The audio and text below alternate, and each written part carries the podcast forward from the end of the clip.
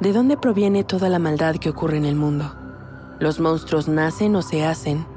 ¿Hay algo que detone o prevenga esa maldad? Soy Jessica Borja y te invito a escuchar Los monstruos no viven bajo tu cama, un podcast presentado por el programa Sound Up que investiga el origen de la violencia en mi país, tomando como punto de partida tres casos paradigmáticos que estremecieron a México en los últimos años. Escúchalo gratis en Spotify.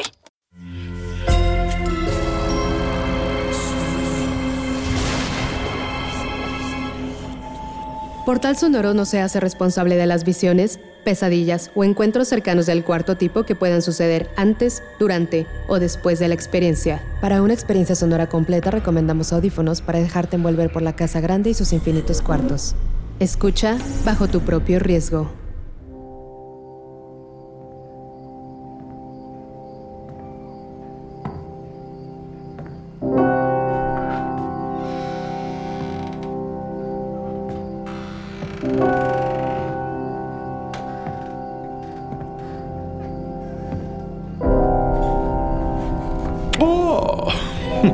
¿Cómo está? Bienvenido a la Casa Grande. No esperaba verlo entrar a esta sala. Sabe, presentí su llegada, mas no escuché su arribo. Me imagino que vio la puerta principal abierta y al escuchar el piano simplemente se dejó entrar hasta aquí. Oh, no, no, tranquilo. Esta es su casa. No se sienta apenado. Ya le esperábamos. Así que este es el lugar preciso y el momento perfecto en el que debe estar. Así que la cita se ha cumplido. no, no me haga caso. Son solo pensamientos míos. Sé que pensará que su visita es una casualidad del destino. Aunque en esta casa sabemos que todo es una causalidad.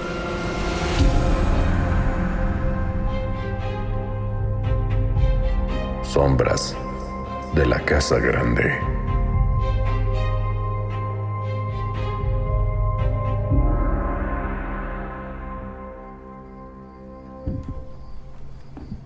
Hmm, puedo notar que lo único que carga es con el estuche de su guitarra. Y con ella adentro, por supuesto. Me hace recordar aquellos tiempos en los que los trovadores deambulaban por las calles llevando su arte de manera itinerante. Hmm, curiosamente, cuando usted entró, yo estaba terminando de afinar este piano. Sí, ya tiene sus ayeres. Su apariencia no me dejará mentir. Debe ser del siglo XVIII, pero, ¿sabe? Su madera, el alma que tiene es de lo más fino y fuerte. Ha resistido muchos acontecimientos, pero lo magnífico es la cantidad de melodías que se han interpretado. Y no solo eso, la cantidad de manos que lo han tocado.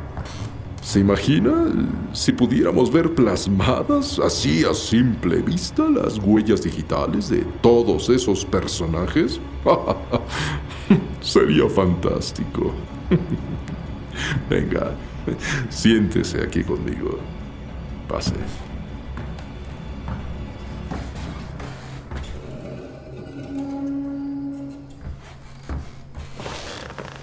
Por el momento, disfrute su estancia en la Casa Grande y relájese. Su situación la arreglaremos mañana por la mañana. Hoy, por favor, quédese tranquilo y disfrutemos de lo que le apasiona. Sí, la música. De hecho, tengo una historia para usted. Me matan las historias para antes de dormir. y me parece que esta le va a gustar.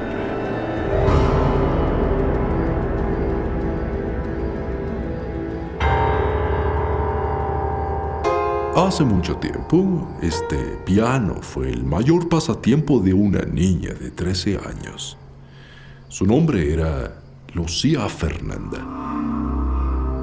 Su manera de tocar era majestuosa.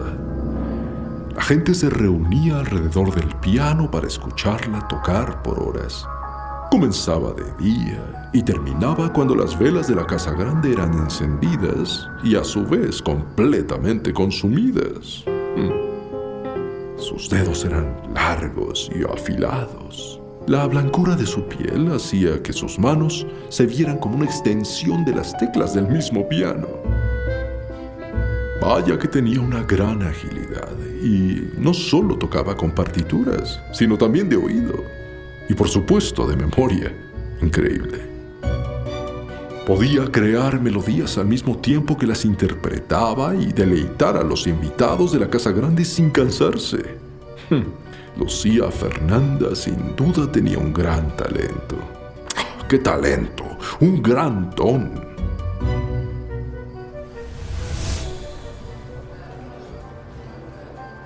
Recuerdo que una ocasión durante una tertulia, Lucifer, como le decíamos de manera cariñosa, tocaba el piano de una manera muy concentrada.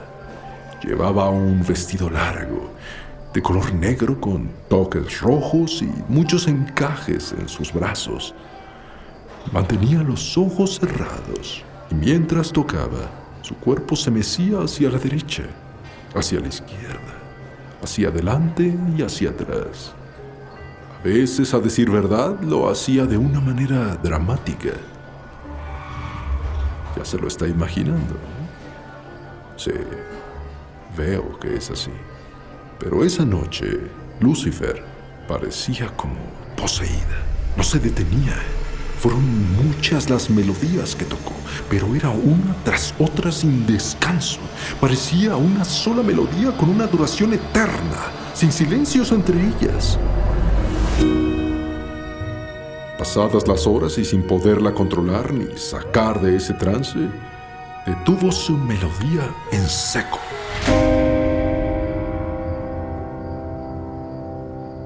Abrió los ojos en blanco tocó un acorde y volvió al silencio. Algo que llamó la atención de todos.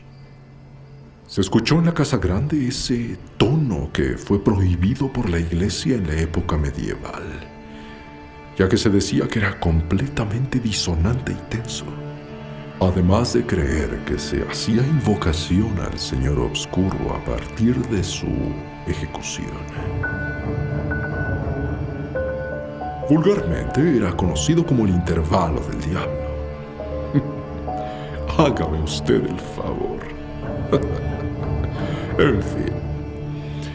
En ese momento, el grito de una mujer que observaba fue desgarrador.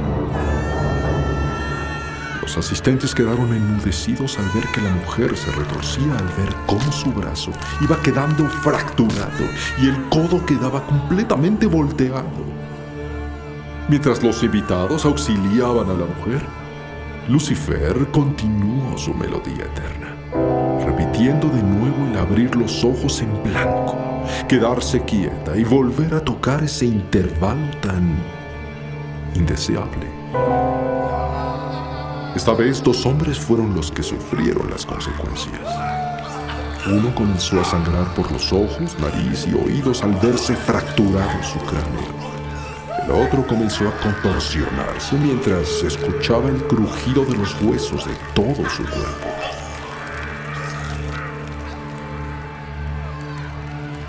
La gente frenética comenzó a tener pánico y a querer salir de ahí. Pero Lucifer no se detenía.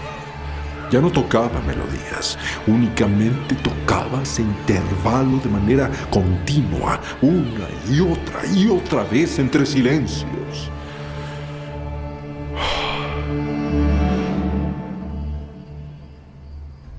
Pensará usted, querido amigo, que las cosas pararon ahí. Esto fue como una epidemia. La gente escandalizada corría de un lado al otro intentando salir de ahí. De hecho, ahora que lo pienso, fue en esta misma sala donde todo sucedió. Más tardaban los invitados en intentar salir de la casa grande por esa puerta que en caer en esa miserable condena.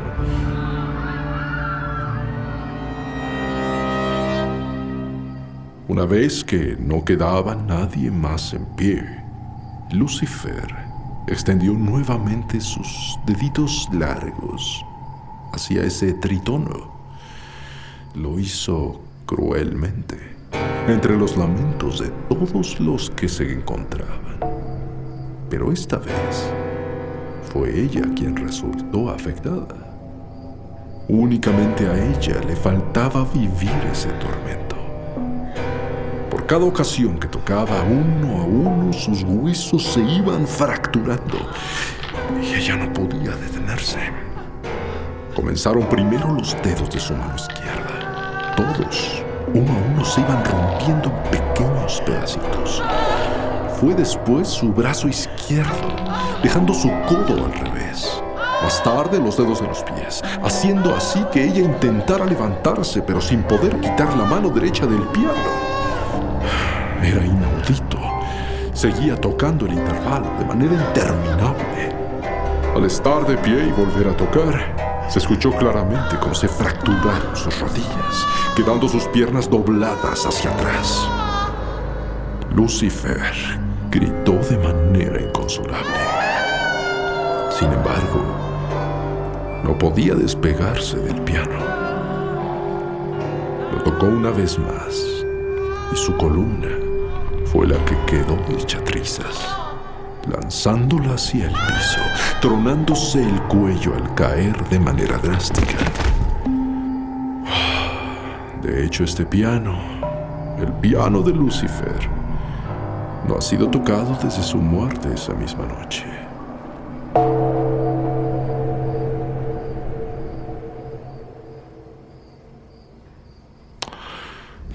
¿Le gustaría tocar algo para honrarla?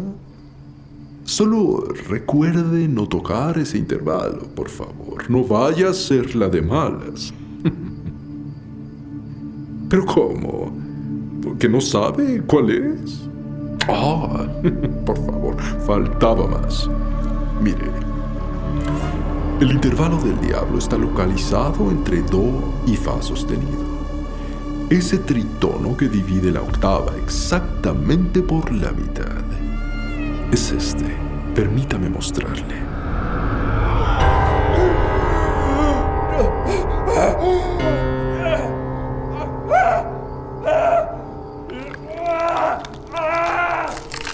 Ah, pero qué insensatez la mía. Pero ¿cómo se me ocurre? ¿Cuáles eran las probabilidades de que tuviera el mismo fin que Lucifer?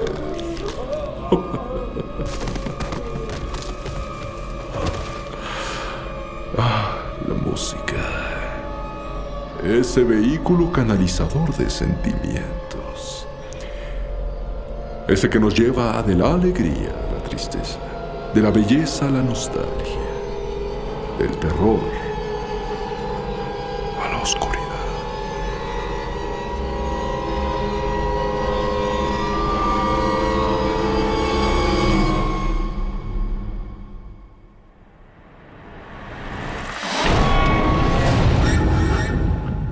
Sombras de la Casa Grande. Impregnado del alter ego demoníaco de Luis Eduardo Castillo. Nacido de la oscuridad de Yolanda Castillo. Con las psicofonías esquizofrénicas de Edwin Irigoyen y las invocaciones de Daniel Padilla. Producido interdimensionalmente con Israel Pérez y Fernando Santamaría para Portal Sonoro.